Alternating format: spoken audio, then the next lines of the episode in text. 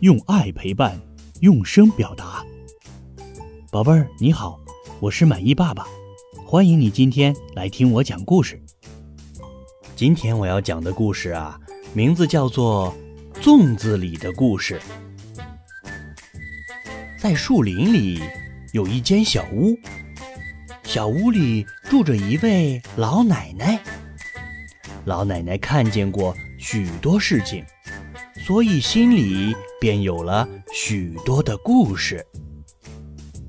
可是，在一场大病之后，老奶奶不能说话了，不能讲故事给小动物们听了，怎么办呀？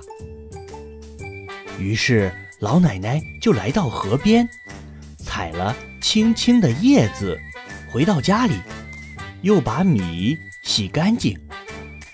老奶奶用青青的叶子、白白的米包粽子。老奶奶呀，把好听的故事都包在了里面。每包一个粽子，都要在里头讲一个故事。她心想：谁吃了粽子，谁就会讲故事了。老奶奶包好了粽子，森林里的小动物们都来了，他们都想吃粽子。讲故事，吱吱吱，吱吱吱，来了一只小松鼠。吃吧吃吧，吃了粽子讲故事。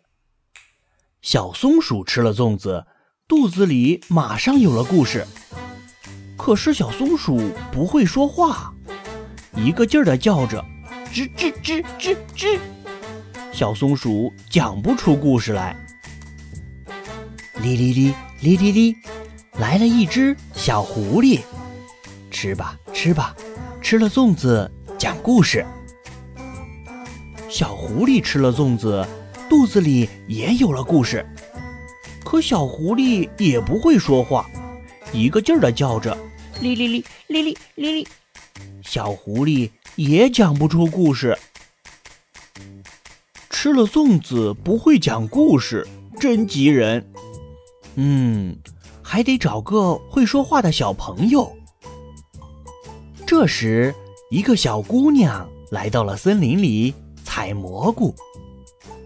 小动物们高兴地一起冲过去，吱吱吱，哩哩哩，叽叽叽，叫个不停。小姑娘吓坏了，扔下竹篮，拼命的逃走了。糟糕！想个什么办法把小姑娘找回来呢？哎，有了，有办法了！他们去采了好多好多的蘑菇，撒在山坡上，撒在小房子跟前。蘑菇就像一把把撑着的小伞，站了起来。过了几天，小姑娘又来了。啊，这么多蘑菇呀！小姑娘。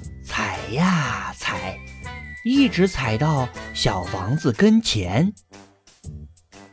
老奶奶在门口笑眯眯地朝他招手，好像在说：“来吧来吧，请你吃粽子，吃了粽子就可以讲故事了。”香喷喷的粽子真好吃，小姑娘吃了一个又一个，哈哈，故事呀全都吃到肚子里去了。于是呀，小姑娘就会讲故事了。